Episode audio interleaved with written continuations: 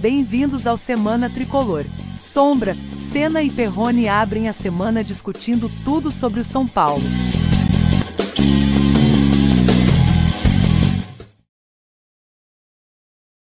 Estamos chegando com o Semana Tricolor, o seu resumo semanal aqui comigo, Ricardo Senna, também com Daniel Perrone, mas que hoje, infelizmente, não estará conosco, está fazendo uma promessa para que o São Paulo passe pelo São Bernardo, aquelas promessas que só o Daniel faz, não é não? Não sei se ele está caminhando a pé até a Aparecida do Norte, se ele está indo de joelhos, não sei, mas infelizmente hoje Daniel Perrone não estará conosco aqui no Semana Tricolor. Semana Tricolor que vem com o apoio da Meet Store e também de Use 360. Vamos falar de muita coisa, vamos falar do jogo, jogo que foi, jogo que vem, o que se espera desse São Paulo para a sequência do Campeonato Paulista e também a respeito da entrevista que o Júlio Casares deu ao jornal O Estado de São Paulo. Tudo bem com você, Ricardo Sena?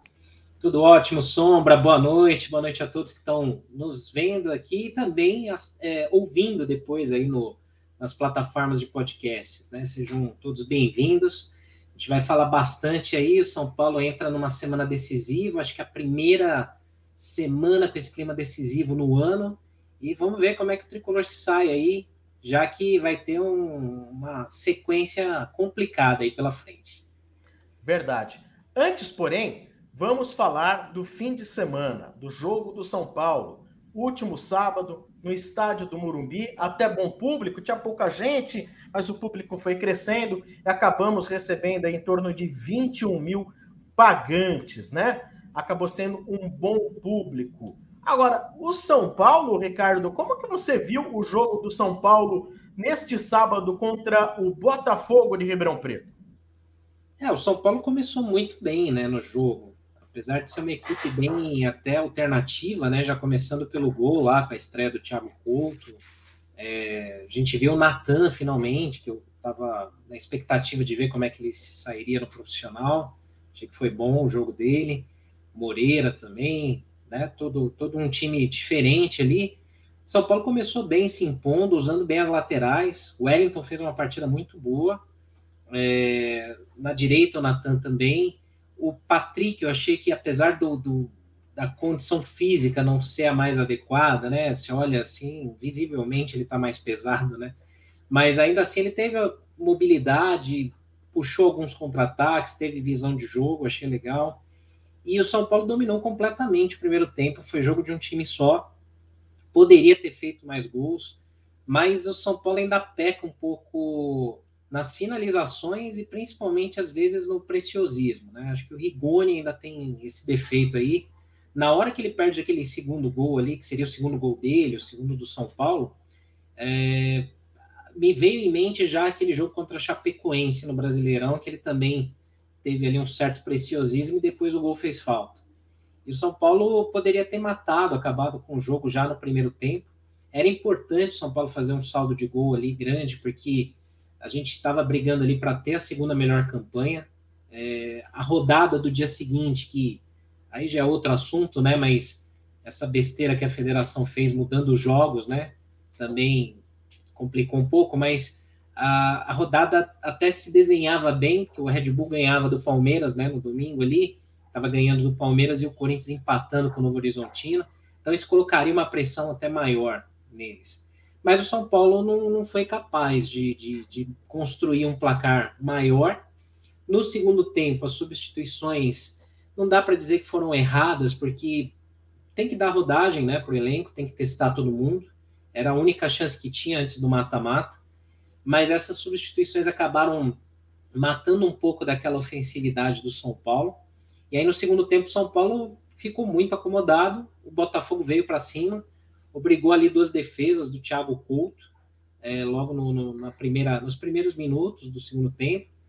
Aí o São Paulo teve a chance ainda mais uma vez de ampliar ali com o pênalti, que o Nicão bateu muito mal. É, Nicão fez uma partida muito fraca, não, não só pelo pênalti perdido, mas a atuação como um todo, né?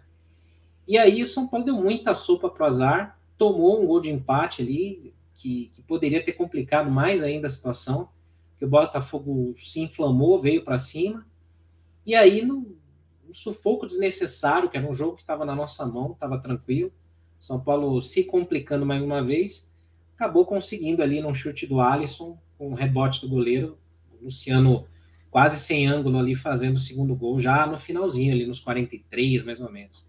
Então, o São Paulo, assim, ele precisa ficar mais ligado no jogo, ele precisa estar tá mais atento para não dar sopa pro azar, porque tudo bem, era um jogo que, de uma certa forma, estava controlado, era um time mais fraco, mas é, é, nesse tipo de desatenção e displicência que o São Paulo se lasca aí no mata-mata aí contra os times que vai pegar. Então, no geral, assim, foi um jogo de um time só, o Botafogo exigiu pouco o São Paulo, mas a gente vê que às vezes o pior adversário do São Paulo acaba sendo ele mesmo, né? Ah, sim, sem dúvida. Em vários departamentos, inclusive. Ah, muito. É, é, foi uma pena. Foi uma pena mesmo esse, esse resultado. Você que está chegando aí, galera, você que está chegando, deixa o seu like, viu? Você pode assistir tanto pelo meu canal, canal do Arquibancada Tricolor, você pode assistir pelo canal do YouTube Semana Tricolor, tá bom? Se você ainda não está inscrito no Semana Tricolor, faça lá youtube.com/barra Semana Tricolor, faça já sua inscrição. E se você gosta aí desse bate-papo de todas as segundas-feiras, deixe aí o seu like, inscreva-se, tá bom? É, foi uma pena o jogo de sábado, infelizmente, a displicência ela fez com que o São Paulo não pusesse pressão no Corinthians. Imaginar um placar de 4 a 0 era algo muito normal para essa partida. O São Paulo fez 1 a 0 meio que cruzando na área com falha da defesa do Botafogo, cruzamento do Rigoni, e depois naquele contra-ataque do Caleri, teve toda a chance do mundo de fechar o segundo tempo com 2 a 0. Já poderia ter praticamente resolvido o jogo no primeiro tempo. É, o Botafogo, se quisesse algo mais, ia ter que se abrir todo para tentar fazer um primeiro gol. Né? Vem o segundo tempo. E aí o senhor Nicão, esse candidato a Pablo, parte 2, como que pode? O problema não é perder pênalti, porque às vezes você bate bem, o goleiro pega, às vezes você bate super bem, ela bate na trave, rola em cima da linha, não entra. Mas vai bater mal no inferno. Né? É, bater daquele jeito só é considerado bom quando o goleiro vai para um lado e a bola vai para o outro. Ele bateu quase no meio do gol. É, para quem ganha aí 600 e tantos mil por mês, é, não pode bater pênalti com tamanha displicência, com tamanha falta de qualidade. E fica um questionamento. Aliás, faltou essa pergunta na coletiva. Na coletiva perguntaram até se o Rogério queria passar mensagem tomando chuva. É, é lamentável. Mas ninguém para perguntar lá, ô Rogério, por que o Nicão batendo pênalti, hein? Ele bate muito bem pênalti nos treinamentos, é para encher a bola dele, né? É, você sabia já como que ele batia pênalti? Que, pelo amor de Deus, hein? Se a gente precisar do Nicão batendo pênalti, batendo desse jeito aí, melhor não ter o Nicão. Melhor não pôr ele para bater pênalti. Mas, infelizmente, a displicência do Nicão e também do Rigoni foram extremamente responsáveis por apenas termos feito dois. E talvez o Botafogo nem fizesse esse um aí. O Botafogo meio que deu uma crescida depois que o, o, São Paulo perdeu um pouco o psicológico do jogo e o Botafogo meteu bola na trave e depois meteu o gol. Se a gente vence esse jogo por 4 a 0 que não seria anormal, ainda entendendo que São Paulo não está jogando nada do outro mundo, jogando futebolzinho bem nota 6,5, mas ó, vou te falar, era para ter sido 4. E o Corinthians ia ter que entrar em campo contra o Novo Horizontino falando: ih, não basta vencer, temos que fazer dois ou três de diferença para não ter problema né? Talvez o, o, português lá, que não quis escalar os titulares porque eles estavam destroçados devido ao confronto com o Palmeiras, talvez tivesse que destroçar eles um pouco mais para garantir um resultado melhor. E esse São Paulo, ele, ele tem tanta dificuldade de criar chance clara de gol que quando aparece não pode perder. não pode perder. A gente já sabe como foi o ano passado por perder grandes chances. Ficamos brigando lá para fugir da zona de rebaixamento, Ricardo. Ah, é, é, é, complicado. O São Paulo ele, ele melhorou um pouquinho nessa questão de ficar só no cruzamento, que era a única jogada que o time vinha mostrando no início. Consegue trabalhar um pouco melhor, mas é aquilo que a gente bate aqui na tecla há muito tempo. É, o meio de campo ele precisa ser mais produtivo, precisa criar mais, precisa ter mais é, visão ali para municiar os atacantes. E nas poucas vezes que a gente consegue, a galera tá desperdiçando chances claras que o São Paulo teve, né? Como essa do Rigoni no segundo gol, que seria dele, e no pênalti, é, você não vai ter todo jogo. E a gente é, é, também vê uma certa queda de ritmo, né? Em algumas, algumas situações do jogo, que assim, se fosse só pelo cansaço, tudo bem, acontece. Mas se percebe que alguns jogadores vão numa rotação diferente é, não sei se ficou claro para essa galera que o São Paulo precisava meter uns três ou quatro para garantir a, a, chance de decidir no Morumbi. Porque do jeito que ficou, esse time, é, eu não consigo confiar que vai, sei lá, uma eventual semifinal, fazer um baita de um jogo, eliminar um Corinthians em Itaquera, por exemplo. Não, não, ainda não me passa essa confiança. Então, qualquer possibilidade que o São Paulo tenha de trazer ao teu favor, são Paulo tinha que fazer. Não foi só ontem, né? Foi lá contra a Inter de Limeira, contra o Ituano, é, contra o Guarani. Então, em vários jogos ali que o São Paulo vacilou e derrapou na primeira fase, que o São Paulo poderia estar muito bem tranquilo com a segunda melhor campanha, jogaria com o São Bernardo agora, decidiria contra o Corinthians no Morumbi, é, numa possível semifinal, não é garantia que ia ganhar, mas, pô, com torcida única, só a torcida do São Paulo, faz muito tempo que o Corinthians não ganha do São Paulo no Morumbi. Era todo um cenário possível para o São Paulo ter ali um, um, uma chance boa de ir para a final. E aí na final, cara, é o Palmeiras mesmo, o Abel falou ontem em entrevista. O São Paulo foi talvez aí o adversário mais difícil que o Palmeiras pegou. Numa final aí possível contra o Palmeiras, se o São Paulo passa, aí não tem aquele favoritismo gigante. É possível, né? Agora o São Paulo consegue se complicar, se, se atropelar muitas vezes. Isso que, que deixa o torcedor São Paulino desconfiado. Muita gente reclama quando a gente posta algumas coisas, fala assim: ah, mas pô, vocês são muito pessimistas, vocês são muito é, agorentos, torcem contra, queima jogador. Não é questão de queimar jogador, não é questão de ser agorento. É que não existe fã-clube. A gente não é fã-clube de jogador né? A gente vai elogiar quando precisa e criticar quando merece. Agora não dá é para você aceitar algumas coisas como essa, por exemplo, é, o Nicão até agora, tirando o jogo contra o Santos, que também não foi aquela maravilha, mas foi bem, não mostrou que veio até agora. A gente já está em março, fim de março. É, o Rigoni esqueceu o futebol dele lá com o Crespo. É, o Sara ainda é muito instável, ainda oscila bastante, tem um baita potencial, mas oscila. O Igor Gomes não justifica ser titular. Muita gente falou que ele fez um ótimo jogo no, no sábado. Eu não achei. Eu não achei. Ótimo. É, a gente, a gente ouviu aí esses comentários assim. É, eu, desculpa, eu não, não, consigo concordar. Não vejo o Igor Gomes é, tendo uma. Como se justificar ele estar no time titular, né? O Alisson é muito mais importante que o Igor Gomes hoje no time. É um cara muito mais trabalhador no time do que ele. Então, assim, é, são várias somas de fatores, algumas insistências que, de repente, podem jogar um, uma possível final aí para o buraco, né? Agora, é, esses são os aspectos, talvez, não tão positivos, né? Mas eu vi coisa positiva e queria ver se você concorda ou não. Eu gostei muito da apresentação do Wellington. Acho que o Wellington ele propôs no jogo do São Paulo algumas coisas que o São Paulo carece em outros setores também. Aquela coisa de velocidade e drible. E sem. É, assim, você vê que o Wellington ele não tem medo de encarar o marcador. Ele vai para cima, tenta o drible e tem velocidade para dar sequência na jogada. É, é difícil no São Paulo você jogadores que tenham o drible, que tenha velocidade, que bota a bola na frente e faz ultrapassagem.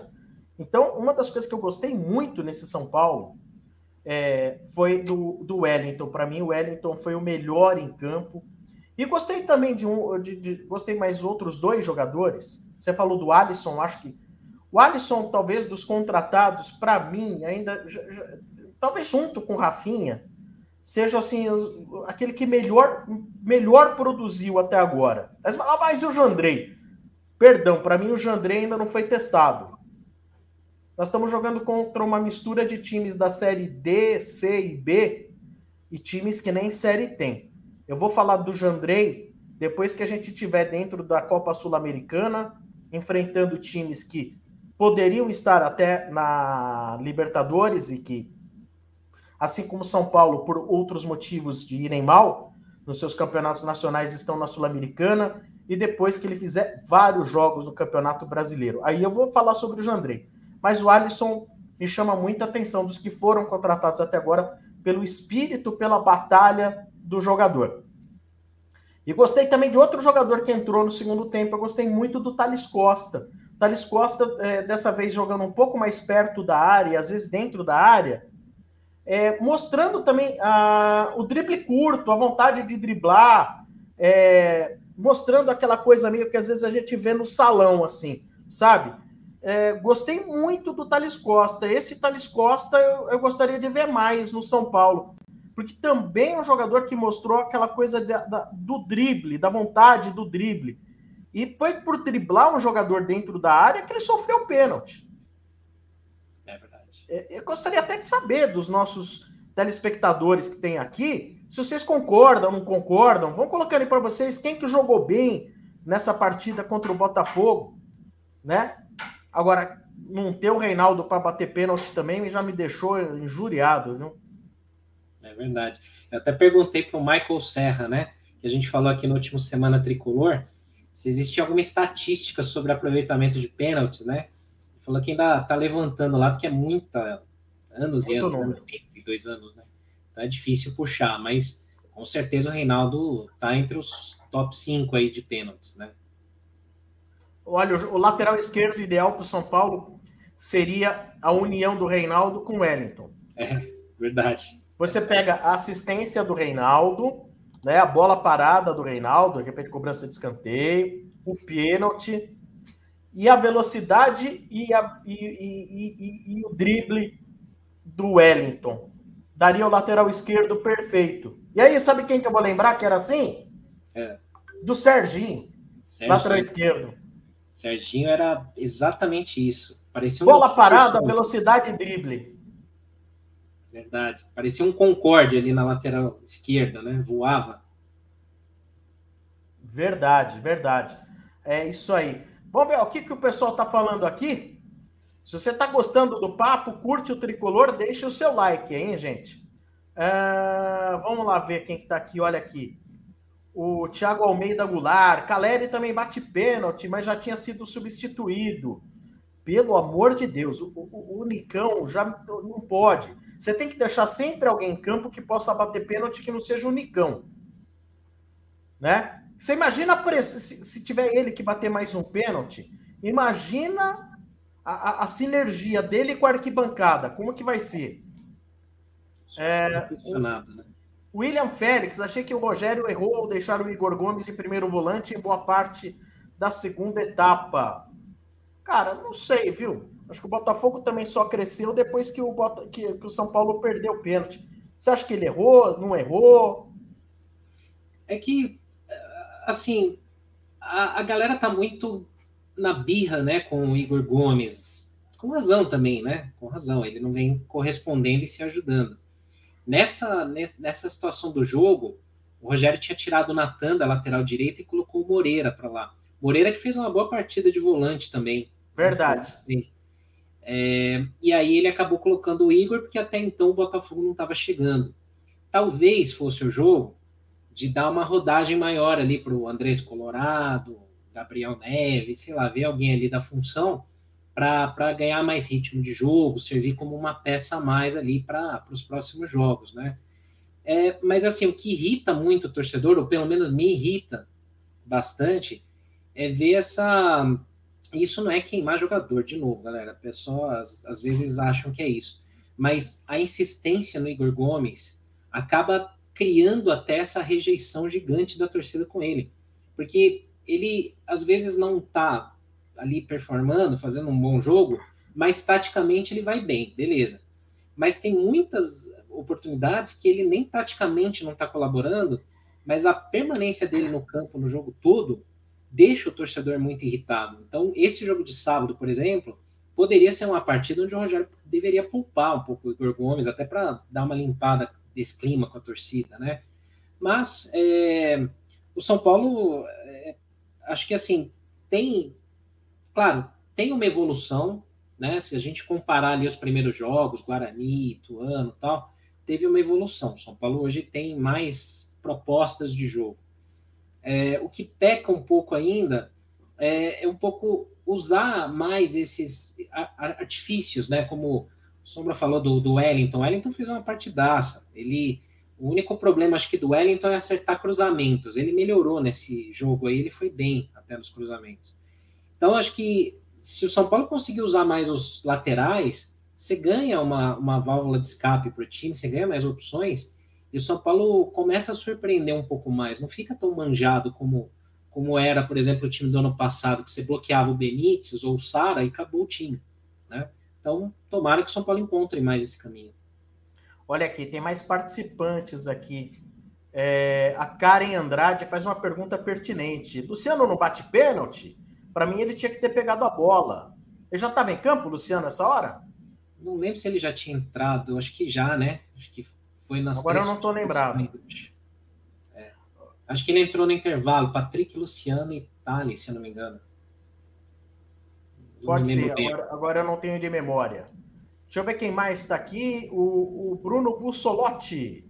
Nicão quis bater o pênalti só tentando deslocar no corpo, ao invés de dar um chute preciso. Muito displicente. Concordo. É... O André fala aqui: olha, o Igor Gomes jogou bem, isso está virando perseguição. Não consigo achar que ele foi bem. Assim, é, é, diferente de um jogo contra o Corinthians, onde ele não apareceu tanto, mas jogou bem. Ele e o Sara foram muito bem naquele jogo. E é diferente de ontem. Existem jogos onde, assim, com todo respeito ao adversário, mas são jogos para esses jogadores se impor. É, irem para cima, mostrarem né, mais ousadia. E aí você vê, por exemplo, até, pode ser autoconfiança, não sei, mas você vê até a molecada da base vindo com mais personalidade e tentando coisas diferentes do que o Igor Gomes. Sinceramente, eu só lembro do Igor Gomes no jogo de sábado, no lance do gol, porque eu achei que tinha sido dele, um desvio, né? E um outro lance que ele tentou pela esquerda. É muito pouco, é muito pouco. Muito pouco, né? Olha, o Carlos Vasconcelos fala que a insistência do Igor Gomes é para o poder vender bem. Pô, desde que não deixa as pessoas assistirem o jogo, os, os contratantes não possam assistir o jogo do cara, hein? É, você acaba desvalorizando mais ainda, porque aí você gera uma pressão nele, ele não joga bem, aí desvaloriza mais é. ainda o produto, né? Olha aqui, o, o Lucas Aoas. De todas as contratações desse ano, o Alisson foi a que mais critiquei, mas me surpreendeu, vencendo o melhor de todos. Você concorda, ô, Ricardo? Ele vem bem. O Alisson, putz, desde o primeiro jogo lá contra o Guarani, ele não é aquele cara driblador, não é um cara assim de tanta qualidade, mas você vê que ele não para um minuto, ele insiste, não perde jogadas. Sábado ele foi bem, ele fez o lance antes do pênalti. Ele já tinha feito uma jogada pela esquerda com o Wellington. Depois o lance que o Thales sofre o pênalti foi jogada dele e o lance do gol do Luciano também. Então é um cara importante. É, eu vejo muitas vezes assim, se de repente os titulares ali em algum momento forem fechados ali no meio campo, o Alisson é o primeiro cara para entrar ali para substituir e dependendo do jogo até ser titular. Olha aí, o Maílson Araújo. Sim, o Luciano entregou a bola para o Nicão. Tá muita gente falando isso. Então foi o Luciano que entregou a bola para o Nicão. Culpa do Luciano. é. Ah, é. O Túlio de Oliveira, será que o grupo não deixou o Nicão bater para aumentar a autoestima do jogador? Deu ruim. Se foi é, isso. Se, for, se, essa, se essa era a ideia, deu ruim. Ai, ai, ai, ai. Deixa eu ver aqui mais aqui. O Alex Gomes, mais oportunidades para o Thales Costa. Iria render bem mais que o Igor Gomes. Torcida já pegou raiva desse cara, jogador mediano. É que o Thales, ele vinha, quando era utilizado ano passado, ele estava sendo jogado mais para trás ali, né? Isso. E aí, pô, ele nem porte físico não tem, né? Para aguentar uma dividida. Os caras racham ele no meio, né? Mas ele jogando mais avançado, é, teve um lance também no segundo tempo, depois do pênalti, já bem lá para frente. Ele dá um corte no cara dentro da área que ele ainda tentou abrir para bater. Que se ele consegue ali, é, talvez, quem sabe, quem sabe, o Thales não possa até ser uma opção para jogar ali numa função que o Juan entra muitas vezes e não corresponde, né? Esse Juan também até agora, vou te falar, hein?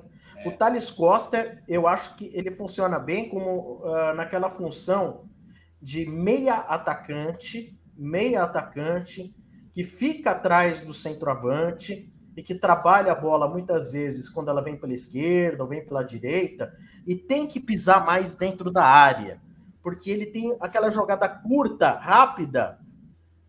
Claro, não estou falando aqui que é o novo Pelé, não é isso, pelo amor de Deus. Mas dentro de todos que eu vejo no São Paulo, ele tem ali um, um jeito rápido de tocar bola, mas aquela coisa de salão mesmo, sabe? Tem um certo improviso em espaço curto. Me chama atenção nesse quesito, Thales Costa. Não fica bem ele lá atrás, tendo que trazer bola, conduzir bola. Eu vejo ele muito mais como um jogador de ousadia, né, perto do gol. Sei lá, pode ser impressão minha. Uh, deixa eu ver aqui mais aqui. É, bom, agora nós vamos falar do, do, do, jogo que vem. Porém, antes, vamos falar de São Paulo e São Bernardo. Vamos falar de combinações hipotéticas. Porém, antes, o Ricardo vai falar aqui da Meat Store, nosso parceiro aqui no Semana Tricolor. Isso aí, Sombra. A gente vai recomendar aqui para a galera que quer comprar carne de um jeito diferente. Né? Então a gente recomenda aqui o nosso parceiro, a Meat Store. Tudo para o seu churrasco, para o seu dia a dia. Vale a pena você acessar o site deles, que é o meatstore.com.br, porque com poucos cliques você garante ali um produto de qualidade, com uma boa procedência, para sua família e para os seus amigos. Né? Então, para aquele churrasco ou para o dia a dia, vale a pena acessar. E hoje você tem 50 reais de desconto quando você fizer compras acima de 250. Então, 50 contos ali de desconto para você. É só usar o cupom Semana Tricolor 50. Então, Semana Tricolor 50, tudo junto, na hora de fazer a compra, coloca lá que você já vai receber 50 reais de desconto em compras acima de 250. Eles entregam no Brasil todo e para São Paulo capital e Grande São Paulo chega bem rápido. Então, dá uma olhada lá no site deles, confere lá que é fácil, rápido e prático. Clicou, churrasqueou. Boa! Meat Store! Muito obrigado a vocês que estão assistindo aqui o Semana Tricolor. Não esqueçam de deixar o seu like, inscreva-se aí no canal Semana Tricolor, tá bom? Olha, o Bruno Oliveira ele trouxe uma boa definição sobre o Igor Gomes. Secretário de lateral. É, é, assim, o que a gente espera do Igor Gomes, que subiu muito bem naquele Paulista de 19, junto com o Anthony, né? Deixou o Felipe Melo procurando ele lá naquela semifinal do Allianz surgiu muito bem, fez bons jogos. O que a gente espera do Igor Gomes é que ele faça exatamente o que a gente comentou aqui do Thales. É, apareça na área, arrisque, chutes, tente um drible, tente alguma coisa diferente. É, ele não pode ficar só numa função burocrática ali, de ficar sendo um suporte do lateral. Aí ele some mesmo, e, e, e não é talvez a característica dele, por isso que talvez ele, ele caia tanto durante as partidas, né? Eu arrisco dizer que ele não tem gabarito para fazer isso que está falando. É. Não tem. Quando ele vê o marcador, ele trata de voltar a bola. Quando ele vê um cara pela frente, volta porque eu não sei o que fazer. Volta porque eu não tenho ultrapassagem. Volta porque eu não driblo. E contra o São Bernardo? São Bernardo, hein? Time que tomou apenas 10 gols na primeira fase do campeonato, para você ter ideia. O Corinthians vai enfrentar o Guarani, que, se eu não me engano, tomou 17 gols. O São Paulo vai enfrentar um São Bernardo que tomou apenas 10 gols.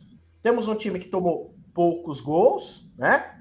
E, e, um São Paulo que tem dificuldade de fazer gols, de criar chances. Você acha que a gente vai ter, então, uma quarta de final, amanhã, no Murumbi, oito e meia da noite, dramática ou podemos ficar tranquilos? Não vai ser fácil esse jogo. É, eu até dei um palpite lá que a gente faz lá no arquibancada, a gente brinca, né? Tô liderando, hein? Tô acertando os palpites esse ano lá. É, eu, eu chutei 2 a 0 muito assim, porque eu acho que o São Paulo vai conseguir acabar no volume de jogo, se impondo e tal. Mas não vai ser fácil.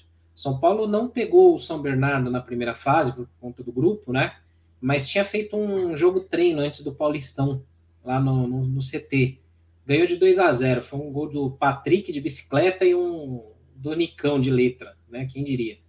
É, mas assim, outra condição totalmente diferente, pré-temporada e tal. É um time encardido, que os caras conseguem se defender muito bem. Já complicou em alguns jogos aí durante o, o Paulista, na primeira fase. Então, o São Paulo, se ficar muito nessa postura de achar que vai decidir o jogo a qualquer momento, vai se complicar. O São Paulo tem que entrar focado, como entrou nos clássicos. O São Paulo jogou os três clássicos muito bem. Contra o Palmeiras, Corinthians e Santos foi muito bem. É, por um infelicidade, o São Paulo não empatou, no mínimo, com o Palmeiras. Se o São, é como o Abel falou ontem, lá na coletiva do Palmeiras. Se o São Paulo jogar como jogou contra o Palmeiras nos outros jogos, ele é candidato ao título. Agora não pode entrar displicente, o jogador achando que vai fazer gol de placa, dando toquinho, tabelinha de calcanhar. Aí complica.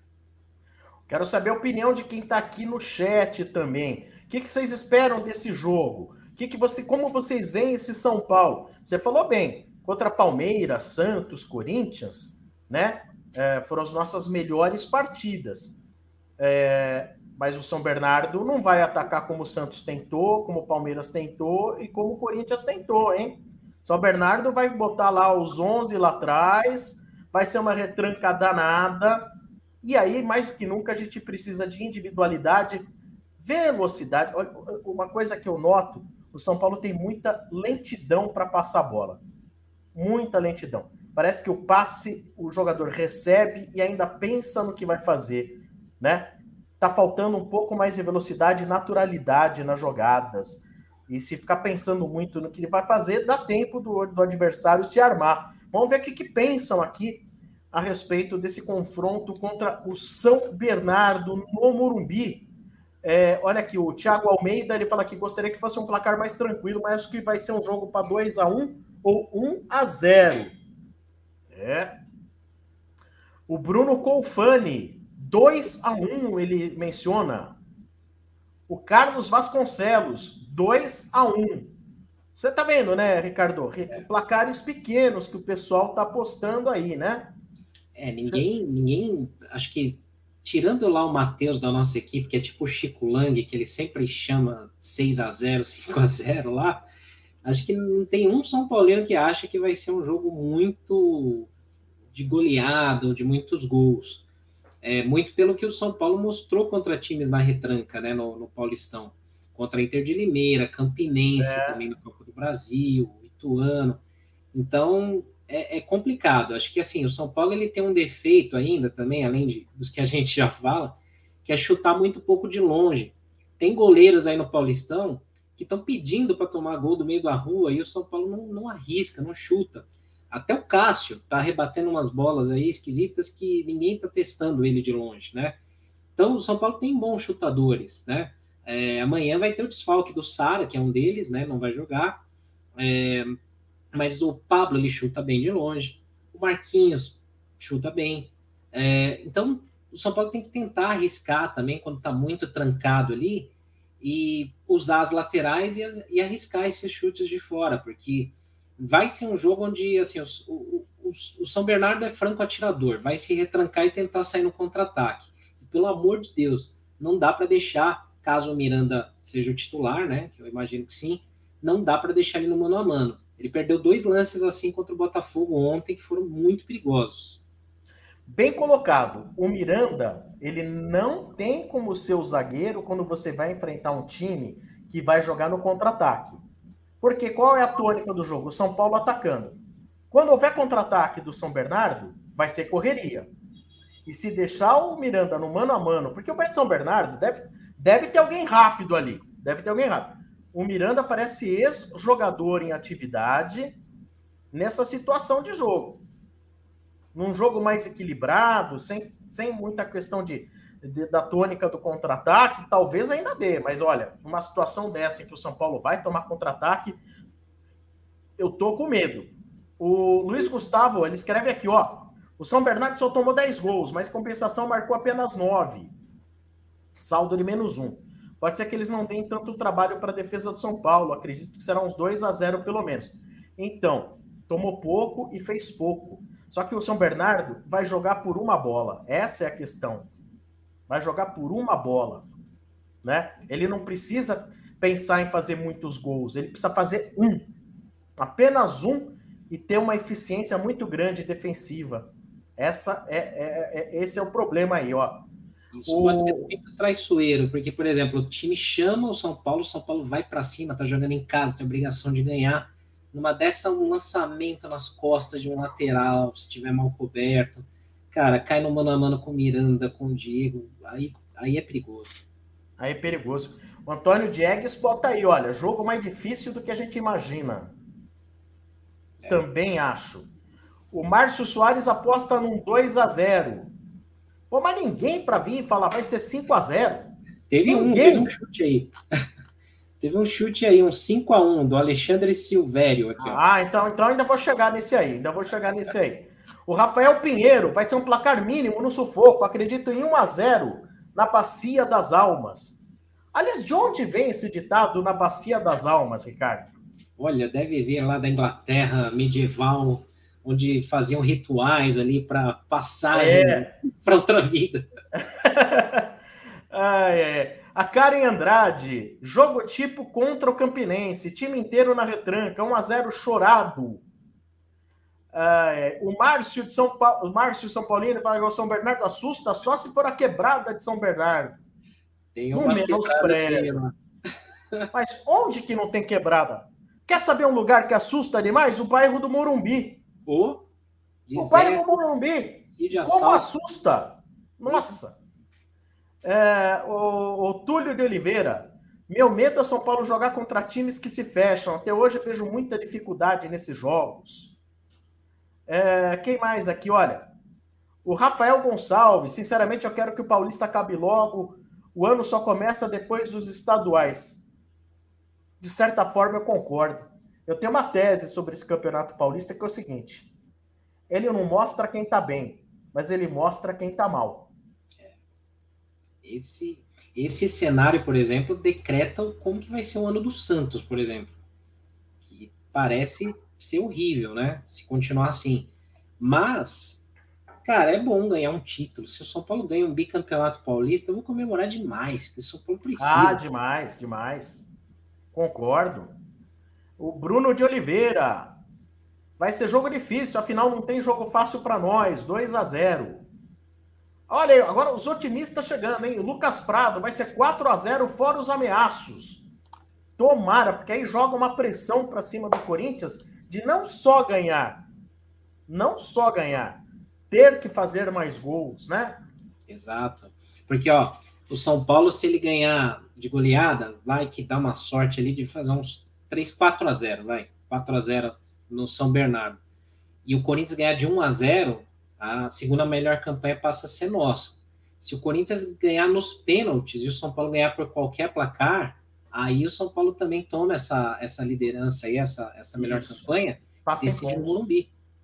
Exatamente, é. É que assim, cara, olha, vou te falar uma coisa, esse Guarani é muito ruim. Vamos torcer para o Lucão do Break, hein? Eita, nós. Grande Lucão do Break. O Douglas Santos. Boa noite, São Paulo 3 a 1 é, O Felipe Portela. Se golear o São Bernardo e o Corinthians ganhar de 1 a 0 não passamos eles na classificação geral? Sim. Assim, vamos supor, hoje a diferença é de dois gols pro Corinthians. Se o Corinthians ganha de 1 a 0 ficam três gols de diferença. Mas aí o São Paulo precisa ganhar de quatro, não de três, de quatro. Porque, se eu não me engano, o Corinthians ainda tem aí é, mais gols pró. Então precisaria ganhar de quatro gols de diferença. Essa é a questão. Quatro. Ainda tem, ainda tem, parece que, um critério de desempate, caso isso tudo ainda se iguale, né?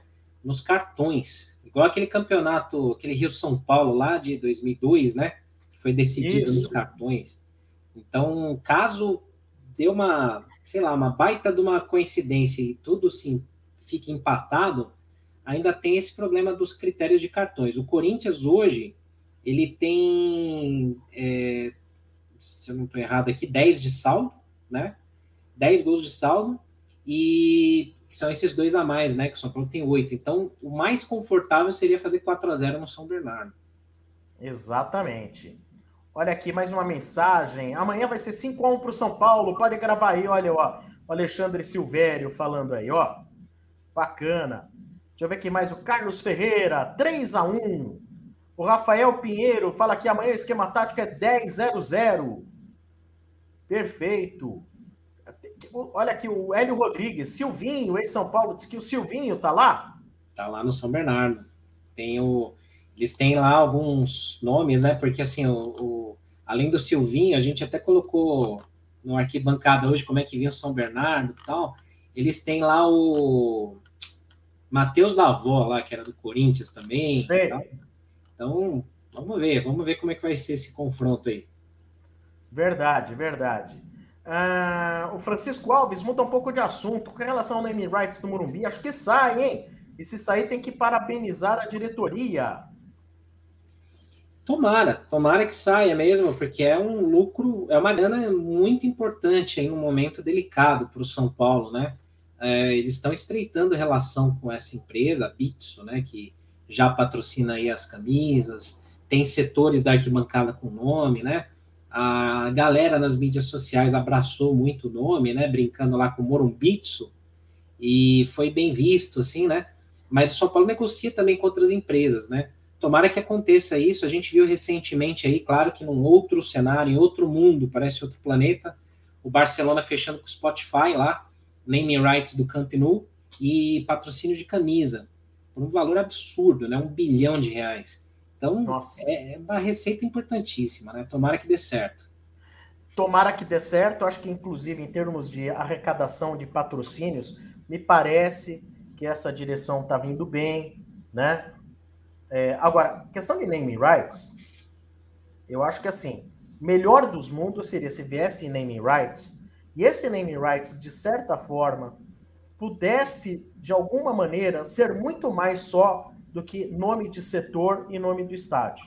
É. Para que, é, vou, vou, supor para vocês, que pudesse, através um dinheiro de naming rights, conseguir fazer algumas reformas no estádio do Morumbi que agregassem valor pro torcedor, que ele pudesse ver algo de diferente no Morumbi, como, por exemplo, Lógico, não estou falando aqui conhecimento de engenheiro, que eu não sou engenheiro. Você é engenheiro, Ricardo? Não.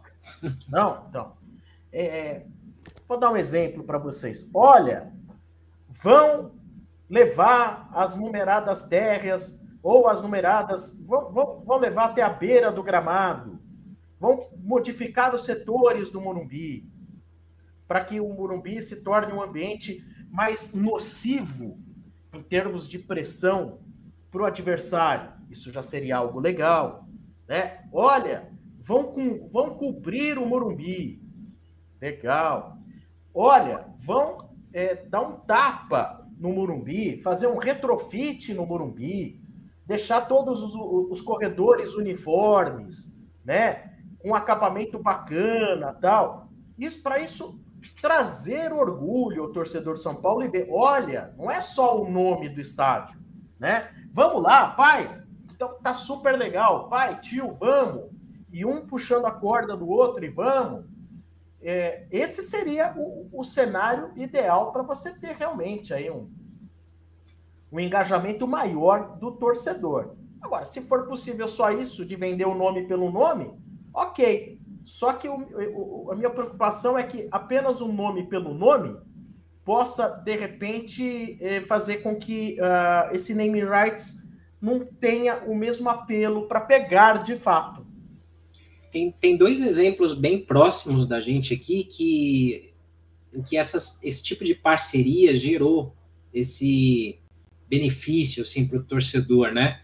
o Botafogo, né, de Ribeirão, que foi o nosso adversário de sábado lá, ele fez um, ele se tornou SA, né, teve um, todo um processo lá, mas uma metade do, do estádio lá do, do, Santa Cruz teve uma reforma lá que ficou muito legal, tem um hard rock café lá dentro, os caras fizeram lá um negócio legal, e tem até uma cobertura ali no estádio, cadeiras novas, ficou bacana.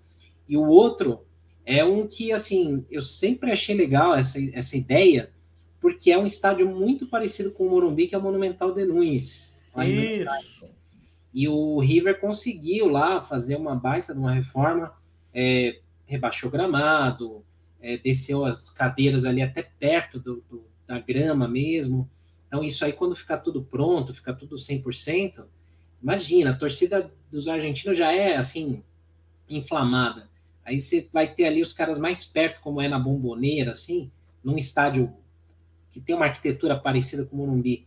Então, é, seria interessante a gente ver aí, porque realmente a gente sabe que, pô, todo mundo fala, ah, arena é para boi, aquela coisa meio pejorativa, né?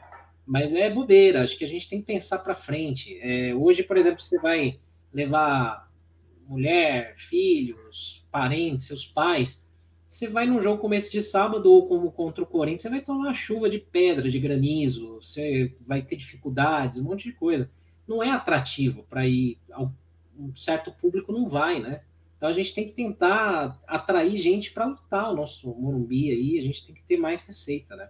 É. Bom, é, é, como diz aqui o Alex Gomes, né? Imitaria o Monumental, aproximaria a torcida do campo. É, o Rafael Suzarte, ele fala, o Morumbi tem um córrego lá embaixo, o córrego Antonico, né? Não tem como rebaixar o campo, pode esquecer. Mas eu nem falo de rebaixar o campo. Não estou pensando em rebaixar o campo. Na minha ideia de, de, de, de, engenheiro palpiteiro, porque eu não sou engenheiro, então eu só dou palpite, é, é, é, seria o seguinte: é pegar a numerada intermediária e levar até a beira do gramado. Não seria nem abaixar, levar é, até lá, né? Sem necessidade. Isso, isso. Se não for esse tipo de, de agregado, de, de melhora, de modernização, que sejam outras, mas que faça o torcedor entender, falar assim, puta, olha que legal que estão fazendo com o Morumbi, olha que bacana isso, né? Eu acho, eu acho bacana isso. Mas, mas sabe o que, poderia resolver muitos problemas aí também, lembrando dessa história do córrego lá? É, esse córrego é o responsável por todo ano ter enchente no Morumbi. Tem umas três por ano lá que detonam a área social. É, São Paulo há anos conversa com prefeitura, governo tal, e a coisa não, nunca evolui, né? Se o São Paulo conseguisse, de alguma forma, fechar um acordo assim com várias partes, costurar um acordo, cara, canalizaria esse córrego lá atrás, que é atrás do colégio ali, é, eliminava o problema das enchentes, que não afeta só o São Paulo, né? Todo mundo que está em volta ali, é, conseguiria até, de repente, pensar nessa história de rebaixamento de gramado, fazer uma obra mais profunda. Mas tem que costurar muitos acordos, e para isso é aquilo que a gente fala. O clube tem que ser idôneo, tem que transmitir uma imagem confiável, ser transparente de fato, e ter o tal do compliance que sempre falam, né? É. Eu não sei, posso estar falando uma bobagem, mas assim, não sei quanto dinheiro seria dos name rights, mas eu pegaria todo esse dinheiro, todo esse dinheiro, e utilizaria para a transformação do Morumbi. Todo esse dinheiro. Ah, mas tem dívida para pagar. Porra, pegar esse dinheiro para pagar é, empresário de jogador é o fim da picada. Ah, né? A impressão que é você pegar um dinheiro e jogar num ralo que não para de, não para de sugar. Exatamente isso. Se a gente for tomar como base os acordos do Corinthians e do Palmeiras, foi numa média de 300 milhões ali, os naming rights do Allianz e do, do da Arena Corinthians, né? É, digamos que o Morumbi consiga algo nessa faixa ou maior. 300 milhões é metade da grana que era o projeto lá da FIFA, né? Para a Copa do Mundo. Dava para fazer um baita no trabalho é. essa grana. É, o São Paulo tinha se proposto a fazer uma reforma à época na casa de 260 milhões. Porém, a inflação do período do período foi, ficou em cerca de 100% de lá para cá. Então, para fazer algo nos moldes do que São Paulo pretendia, de 260 milhões, acho que hoje você não tem como fazer algo como São Paulo pretendia com menos de 500 milhões. Mas sei lá, é questão de ver, é questão de entender o que, que pode ser mais importante ali, o que, que traria mais paixão para o torcedor do São Paulo, né? Até, da, da, até do São Paulo, torcedor do São Paulo, o que você mais gostaria que houvesse de transformação no estádio do Murumbi? O que, que é? É uma cobertura, né? É aproximar lá do gramado. O quê? E pega vários itens, estuda aquilo que traria mais é, engajamento do torcedor, do torcedor se orgulhar, fala assim, poxa, amo o Murumbi, agora tá muito mais legal, né? É algo de, de repente, trabalhar. O que pensa o mercado? O que pensa o público? Né? Eu acho que isso seria muito interessante. Agora, uma pergunta para você, Ricardo, e também vamos continuar colocando aqui uh, o que pensam os nossos telespectadores. Aliás, muito obrigado, hein? Se você está acompanhando, não esqueça de deixar o seu like. Inscreva-se no canal Semana Tricolor. Fora do name rights, voltando a Campeonato Paulista, como você. Vamos supor que passe o Palmeiras, passe o Bragantino, passe o São Paulo e passe o Corinthians. Seguindo a lógica, Palmeiras decidindo tudo em casa e seguindo a lógica que se projeta, maior percentual de chance, o, o Corinthians decidindo semifinal em casa. Para você, como ficaria o percentual de probabilidade de campeão paulista dessa edição? A gente tem que ser imparcial quando fala nisso, porque muita gente não gosta de ouvir mas hoje, assim, o Palmeiras é o grande favorito ao título, né? Um time que está muito arrumado, há mais tempo jogando juntos e com mais qualidade de elenco. O Corinthians ele está um pouco à frente do São Paulo também, que tem jogadores de melhor qualidade, mas tem o contraponto deles cansarem mais rápidos, porque mais rápido que são mais velhos um pouco. Então, ainda assim, é, o Corinthians eu acho que está um grauzinho à frente do São Paulo nesse sentido. E o São Paulo pode igualar isso com a aplicação tática. Pensando nesse cenário, eu acho que assim, nas semifinais ali, Palmeiras quase 90% de chance contra um Bragantino no confronto para avançar para a final. São Paulo e Corinthians, se forem Itaquera, eu diria que é 60-40 para eles, hoje. Né? Então, São Paulo ele pode igualar ou chegar muito próximo de, de nivelar isso entrando com o mesmo espírito que entrou no Morumbi contra eles. Se o São Paulo jogar em Itaquera recuado, esperando, demorando muito, esperando para ver o que o outro time vai fazer, é derrota na certa. A gente sabe que lá o São Paulo não vai bem. Agora, indo com a aplicação tática que jogou contra o Palmeiras, contra o Corinthians, aí eu acho que equilibra muito bem e tem uma chance da gente ganhar e quebrar esse tabu lá dentro também, né?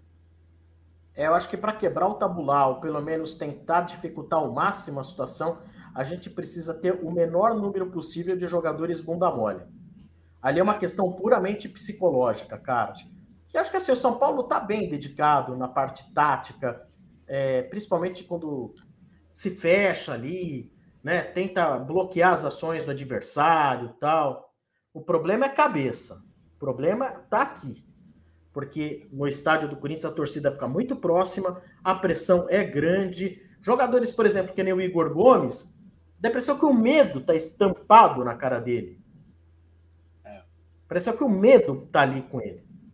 Eu, eu, lembro de um episódio na final do Paulista de 19. Eu estava lá trabalhando nesse jogo e depois conversando com amigos em comum tinha um tinha um não lembro qual era o jogador do Corinthians que tinha um amigo em comum lá né?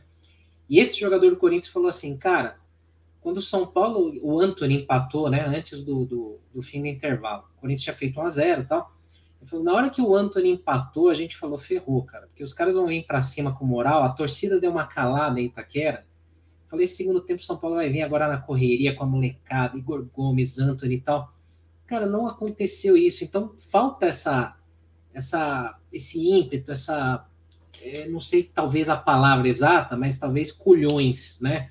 De, de chegar e falar, vamos, vamos para cima, cara, vamos, vamos nos impor ali, que os caras sentiram o gol, né? falta esse espírito muitas vezes. Eu acho que tem alguns jogadores no time que são, como eu falei, são mais operários, não são tão tecnicamente bons, mas são caras que vão talvez ter um pouco mais esse espírito. Um que eu vejo nessa nessa postura, talvez, talvez seja o Alisson. É um cara que eu acho que ele não vai ali. Pô, jogou Grenal, tem uns climas claro. muito piores lá, né? Não vão se abater com um torcedor ali na arquibancada gritando. Quem sabe? É, o pessoal tá palpitando aqui. Olha aí. O Lincoln Balbino. Se jogar no Morumbi, ganha na marra. Se jogar no Galinheiro, perde. Né?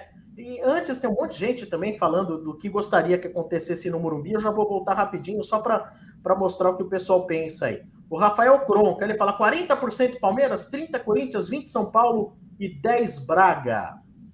O Hélio Rodrigues, Corinthians 65 a 35% contra nós, jogando em casa. É, o Paulo Santos já está falando aí das modificações no Morumbi, né? Aproximar as numeradas em arquibancadas, é, popular, próximo do campo. Em 80 mil no Morumbi, acorda, meu finado São Paulo, tá certo. É, olha aqui ainda sobre a cobertura, sobre modificações no Morumbi, muita gente escrevendo. O Mário Lopes deveria fazer uma cobertura no Morumbi, fazer uma estátua do Tele Santana lá no Morumba. O, o, o Tele Santana, os Tele Santana tinha que ter estátua no Morumbi, no centro de treinamento, lá em Cutia, né? E todo São Paulino devia ter uma foto do Tele Santana no quarto lá, bota uma foto ali. É... Deixa eu ver que mais, que mais, que mais, que mais? O Leandro Rezende. Vocês acham que um bom jogo de São Paulo Corinthians nessa fase pode intimidar o outro lado na próxima fase? Não, não sei se intimidar, mas o, o Palmeiras não viria tão peito aberto, não, né? Eles. O Palmeiras teve jogos difíceis contra São Paulo e contra Corinthians, né? Na, na primeira fase. E a gente sabe que a primeira fase não tem a mesma pegada do mata-mata. Então, eles não são um time tão bobo assim para vir muito peito aberto vai ser jogo difícil contra quem for, né? Ó, oh, o Jason Tricolor tá falando, olha, o Rafinha tem postura, é verdade, o Rafinha tem... Ó, vamos ver, quais são jogadores com postura guerreira no São Paulo que você fala, se for jogar contra o Corinthians, pelo menos, pode até perder, mas na bola e não vai ser de, de fralda cheia. Por incrível que pareça, Diego Costa me parece ser um cara que agora com confiança nesse ano melhor ali, é um moleque não afina, né? É, o Rinaldo me preocupa, porque ele é meio nervosinho, explosivo tal, mas é um cara que eu acho que pode ajudar nesse ponto, talvez. É, Arboleda, ele costuma ir mal contra o Palmeiras, né? Mas contra o Corinthians ele joga bem. Arboleda é um cara que eu confio ali. E ali do meio para frente, como eu falo, o Alisson me parece um cara assim, experiente, que não vai cair na pilha. O Rafinha, o Caleri, Luciano. Então é. a gente tem mais caras aí hoje que, assim, são mais malacos, mais, né? Não são tão juvenis, assim, tão bunda moles, assim, como a gente já teve no passado. É são caras que não vão sofrer pressão, acho. É. O Pablo Maia é um cara que chega junto, é que é também, novo, também. mas ele não me parece ser um jogador que se assusta, não. Exato. Subiu muito bem, parece veterano, né? Já. Parece veterano, parece veterano. É isso aí. Vamos falar então agora respeito da entrevista que o Júlio Casares deu ao Estadão, Jornal Estado de São Paulo, destacando que ele não enxerga o São Paulo Futebol Clube como uma sociedade anônima do futebol. Diz que tem que compreender o futuro do São Paulo, o futuro do clube. Acha que para um clube ser profissional ele não precisa virar uma SAF, pode ser um modelo associativo mesmo, e que não vê o São Paulo virando uma SAF, uma sociedade anônima do futebol. Qual a sua opinião a respeito das declarações do Júlio Casares? Péssimas, assim. Eu acho que é, é algo que a gente já imaginava, né? Porque é o que a gente sempre fala aqui. Se, se um grupo de pessoas tem hoje aí uma condição que podem decidir o futuro de um clube, por que, que esses caras vão abrir a possibilidade de chegar alguém desconhecido e fazer isso? Né? Então, eles jamais vão permitir. É, teve uma situação muito emblemática essa semana passada, aí, de uma reunião do Conselho do Santos, né? Dois senhores de idade lá, já quase moribundos lá na live, deitados na cama. É, assim, é, ficou meio até caricato aquilo, mas é daquele jeito que eu vejo o São Paulo. É daquele jeito que a gente vê. Eu já cobri eleições do São Paulo pelo arquibancada, que, assim, é, é, é você, já, você vê o cara entrando de maca para votar. O cara nem sabe o que está fazendo ali, mas ele foi colocado lá para votar, para dar voto para fulano. Então, essa politicagem do São Paulo, ela mata o clube pouco a pouco. Não vai permitir com que uma SAF mande de verdade. A não ser que, é, falando português bem claro, é, um possível investidor realmente compre o São Paulo. Comprar, que eu digo aqui, é do pior cenário é, possível que a gente fala. É comprar é, é, lados, né? É, digamos assim, como... Não quero fazer insinuações, claro. Mas assim, como o Paulo Nobre fez no Palmeiras. Paulo Nobre, ele entrou, ele administrou, era um baita administrador, trabalhou em banco e tal. Ele falou: vou mandar isso aqui, vou coordenar do meu jeito, ninguém enche meu saco. Então, colocou as pessoas nos seus lugares lá e conseguiu gerir. Se uma empresa ou alguém com investimento tiver a capacidade de fazer isso, de politicamente tirar os obstáculos, talvez o São Paulo tenha, tenha futuro aí é, sucesso numa investida como uma SAF. Diga, di, dizemos aqui também o seguinte: não adianta simplesmente também virar SAF. A gente já viu o Paraná Clube virar empresa e falir praticamente. É, União São João de Araras acabou e era um clube empresa. Você tem várias empresas na história do país que faliram, pediram concordata porque foram mal administradas. Então não é uma garantia você virar uma empresa mas você tem que ter gente capaz e, e honesta para administrar. Então, existe um, um, certo ponto, um pequeno ponto de razão aí no que o Casares falou, é que assim, não necessariamente um clube precisa virar uma empresa para ir para o futuro. Exato. Só que precisa ter gente competente, honesta, idônea, que não teve nos últimos anos. Então, como o São Paulino já conhece a história do clube, de quem comanda nos últimos tempos, é, a SAF poderia ser um caminho. Mas eu acho assim muito difícil sair do papel e o Casares eu acho que ele só externalizou aquilo que a gente já, já sabia e desconfiava, né, Sombra? Claro, concordo com você. É, uma coisa que assusta demais é que semana passada, né, Casares aí, entrevista ao GE, declarou, né, que o São Paulo vai fechar o ano de 2000, já fechou o ano de 2021 com mais de 100 milhões de déficit. Então a nossa dívida está por volta de 650 milhões de reais. Quer entender como que o São Paulo, com tanta dívida, tantos juros, tantos credores aí na justiça, vai conseguir equacionar essa dívida. Equacionar a dívida, muitas vezes, não é você chegar e falar assim, zerar a dívida. Não. Trazer ela para um patamar aceitável, onde você consegue ter juros a longo prazo, aquelas mensalidades bem longas e menores, para você poder investir no time de futebol. É, eu, sinceramente, não entendo como que eles vão conseguir sanear essa dívida, é, principalmente sabendo que a qualquer hora você pode ter algum incompetente mandando no São Paulo, como vem sendo nos últimos anos. Né? Então você vai lá, vamos supor que o Casares esteja fazendo, ó, estamos fazendo uma bela administração e reduzo a dívida de 650 para 500 milhões. Acabou a gestão do Casares. Quem vai entrar?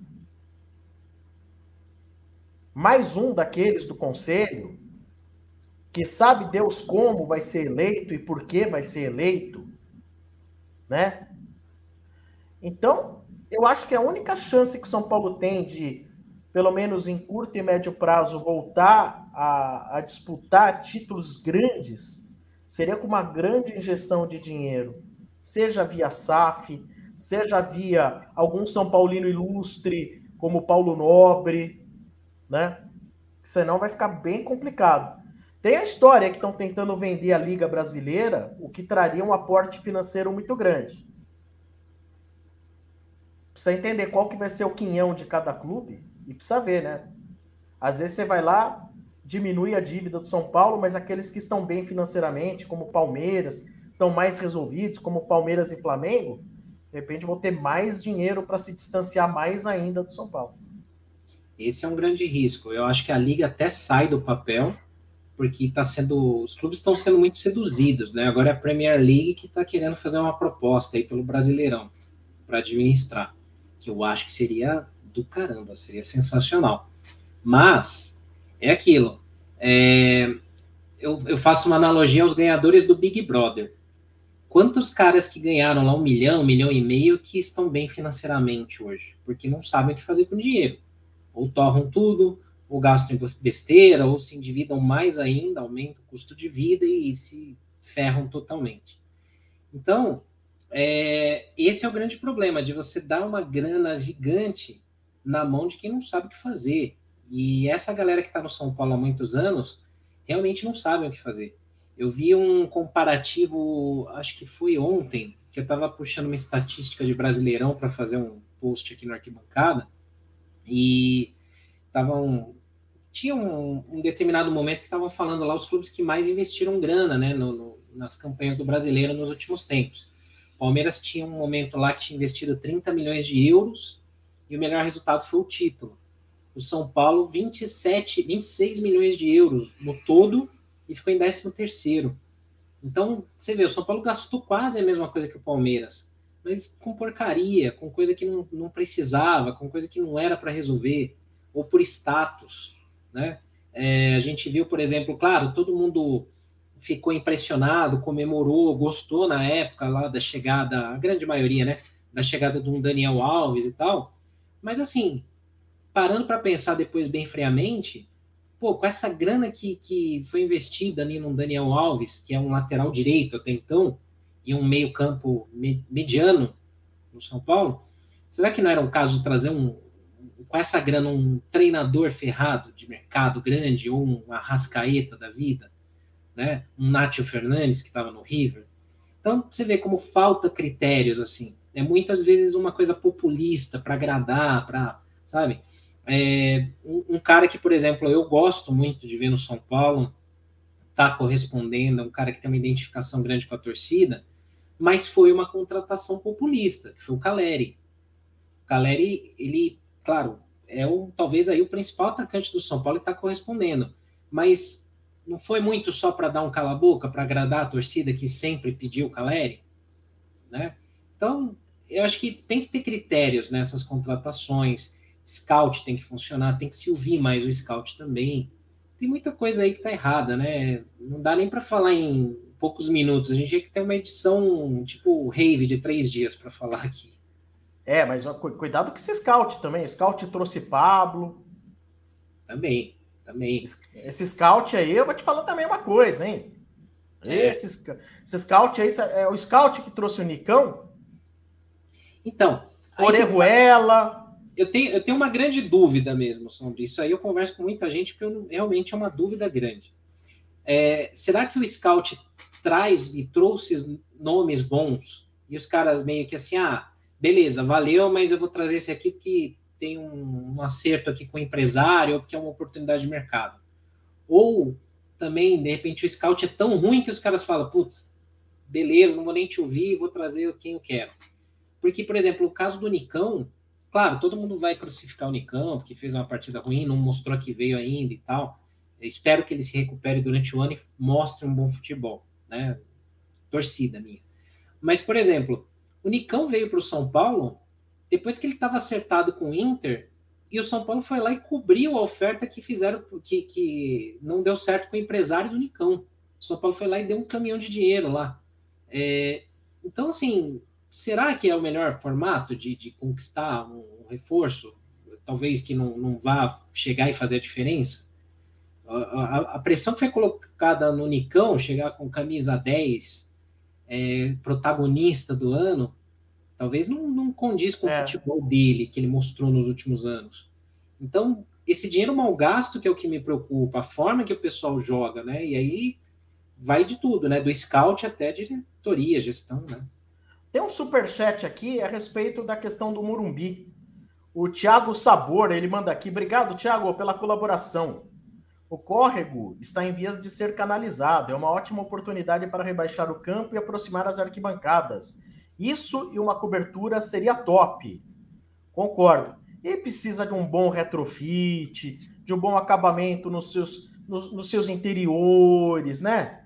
Não pode ficar só, um, só uma parte que dá acesso a camarote, ficar bonitinho. Tudo tem que ficar meio, né? Dar uma padronizada, né, o Ricardo? É, ó, tem um vídeo no YouTube do Sevilha. O Sevilha, ele, ele fez um... O pessoal talvez não entenda ou não conheça o que é o retrofit. É tipo uma forma de você dar uma maquiada legal na estrutura, assim, na aparência e tal do estádio, né? O estádio do Sevilha, ele é mais antigo, acho que até o Morumbi, um pouco mais antigo, contemporâneo ali. E eles fizeram uma baita de uma reforma no estádio que ficou muito legal. É, parece um estádio novo, feito agora. Então, seria possível fazer isso. Tem um projeto bem interessante para Vila Belmiro também, que estão pensando lá no retrofit. Isso dá uma cara nova, dá uma. Não é só dar uma maquiada, uma perfumada. Né? Claro, é. Mas é, atrai torcedor. O torcedor fica orgulhoso de ver a casa reformada, né? Então. Isso aí. Há um superchat aqui do Lincoln Balbino. O caminho é contratar uma auditoria especializada em clubes de futebol depois blindar o clube responsabilizando e limitando gastos dos, dos gestores. Ah, tá.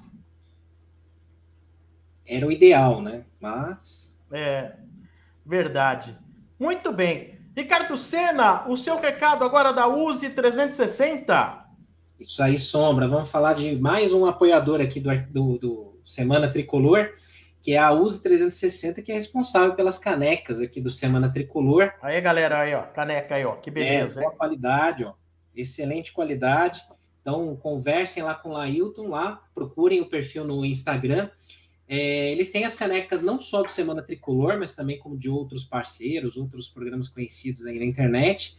E você pode presentear amigos, familiares com produtos que têm uma qualidade muito boa, ou até fazer uma estampa sua. Se você tem uma marca, se você tem ali um projeto seu, conversa com eles, vê ali um orçamento que eles podem fazer não só canecas, mas camisetas, vários itens ali de qualidade com a sua marca também. Então acesse o site use360.com.br, garanta o seu produto. Claro, vamos fazer um jabá aqui do Semana Tricolor, procure os nossos produtos lá. Isso. E você que estiver assistindo aqui o Semana, você tem uma condição bem bacana 10% de desconto em todos os produtos do site. Então é isso aí, 10% em qualquer modelo do site, usando o cupom ST10. Tudo junto. ST de Semana Tricolor 10. E não para por aí. Se você pagar via Pix, você ainda ganha mais 5% de desconto. Então, você acumula ali 15% de desconto com o nosso cupom e pagando via Pix. Então, não perde tempo. Acesse lá use360.com.br e use o cupom ST10 Sombra. Boa! É isso aí. Gente, fica o nosso agradecimento a todos que acompanharam aqui o Semana Tricolor. Estamos encerrando. A gente volta segunda-feira segunda que vem. A gente vai voltar. Quem sabe a gente volta falando do São Paulo na final do Paulistão. Tomara. Imaginou? A gente está aqui segunda-feira falando como vai ser a final do Paulistão. Que beleza, tomara, quem sabe, não é mesmo? Ricardo, um abraço para você, a todos que estão também aí assistindo. Antes de ir embora, deixe o seu like, inscreva-se no canal Semana Tricolor, certo, Ricardo? Isso aí, um grande abraço a todos, obrigado. Você escuta depois aqui o Semana Tricolor no Spotify, Deezer e todas as plataformas de podcast. Queria aproveitar rapidinho também para mandar um beijo para o meu afilhado Pietro, hoje que é Dia Internacional da síndrome de Down, né? Para você se conscientizar, Boa. entender melhor. Então, um beijão aí para o meu afilhado Pietro e para todo mundo aí que também tem aí os seus afilhados e amigos especiais também. Boa! É isso aí, gente. Valeu, muito obrigado pela sua audiência aqui no canal Semana Tricolor, também no Arquibancada Tricolor, no Sombra Tricolor, é tricolor para todo lado. Valeu! Bem-vindos ao Semana Tricolor. Sombra, Senna e Perrone abrem a semana discutindo tudo sobre o São Paulo.